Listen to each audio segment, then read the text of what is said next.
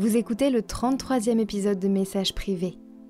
Bienvenue dans ce podcast éphémère où je prête ma voix à vos mots. L'auteur du jour est une lycéenne de 16 ans. Salomé vit en région parisienne.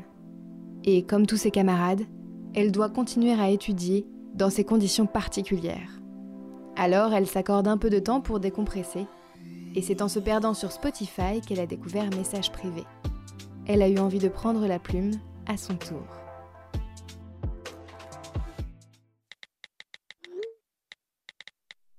Au début du confinement et même encore aujourd'hui, il y a différents types de personnes. Il y a ceux qui sont totalement apeurés, qui utilisent des gants et des masques de la mauvaise manière et qui dévalisent les magasins. Il y a aussi ceux qui se battent pour du papier toilette. Vous devriez faire vos courses au drive, ils se battent pour vous.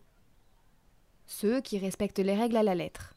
Ceux pour qui rien ne change, pourvu que Netflix ne plante pas et que la troisième saison de Dynasty sorte vite. Courage aux adeptes, elle devrait sortir le 23 mai. Il y a ceux qui sont, comment le dire poliment, irréfléchis Bref, les inconscients qui sortent malgré les 135 euros d'amende d'hier jusqu'à finir malade. Et enfin, ceux qui prennent le risque de tomber malade pour que nous ne le soyons plus. Ces gens qui sauvent des vies au péril de la leur, ces gens que nous applaudissons tous les soirs. Ces gens-là, on leur doit un grand merci. Alors aux soignants dans les hôpitaux, les EHPAD, les cliniques. Hip hip hip, hurrah Mais bon, le confinement a un petit côté ironique, non? On dit que c'est pour notre bien. Mais pour la jambe cassée de la voisine du troisième qui s'est battue avec celle du premier pour du papier toilette, je crois qu'elle ne va pas bien.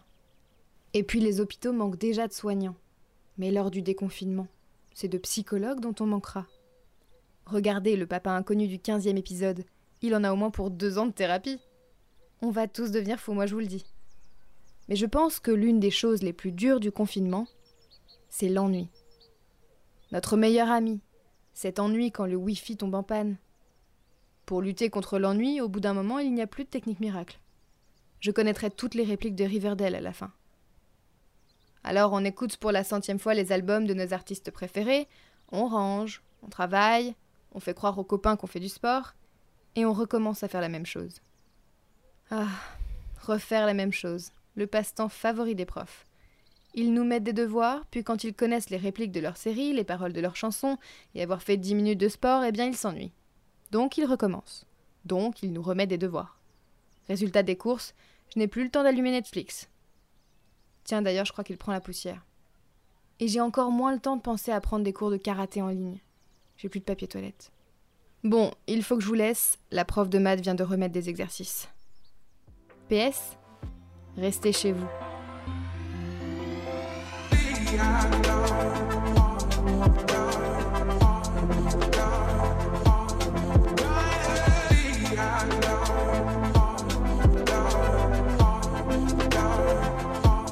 Pour me proposer vos messages privés, n'hésitez pas à m'envoyer un mail à yokojournaliste.gmail.com.